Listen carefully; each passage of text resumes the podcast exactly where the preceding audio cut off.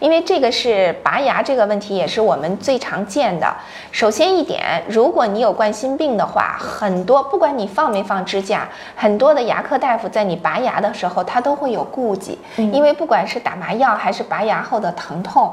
他第一怕诱发心绞痛的发作，如果是一个冠心病病人，你吃着阿司匹林的话呢，那又怕这个拔完牙以后血止不住。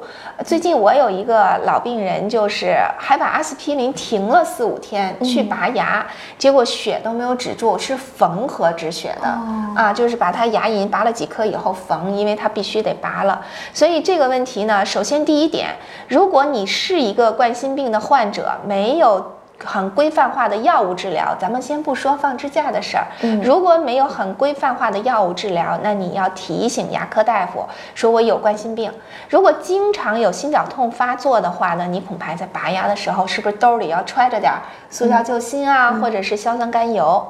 不管是放过支架的还是没放过支架的，只要你吃着阿司匹林或者是氯吡格雷这类抗血小板的药，它都会导致拔完牙以后这个血不容易止住。所以一般来说，除了拔牙以外，还包括洗牙啊。嗯嗯嗯。一般来说都要提前个四到五天。把阿司匹林给停了，这样呢，在你拔牙的过程当中，可能止血是相对比较容易的，也比较安全的。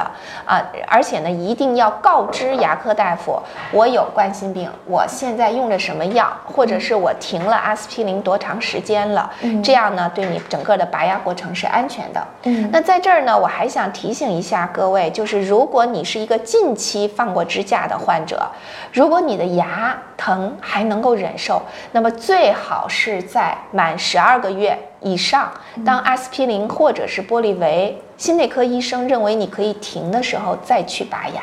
嗯，明白，这样是。更安全的，主要是你的心脏支架会比较安全。嗯，那是不是所有服用阿司匹林等抗凝药物的这些患者，其实他停药的时候都应该跟自己的心内科医生进行沟通，到底停多久比较合适？对的，对的。有的人是可以停的，哎，他到一定的时间了，放过支架到一定时间的，他停药是安全的。但有的人可能，呃，就算他是在一个心脏病不稳定的阶段，比如说还。经常会有心绞痛的发作，甚至是有的牙疼呢，它也有没准儿就是一个心绞痛的发作啊。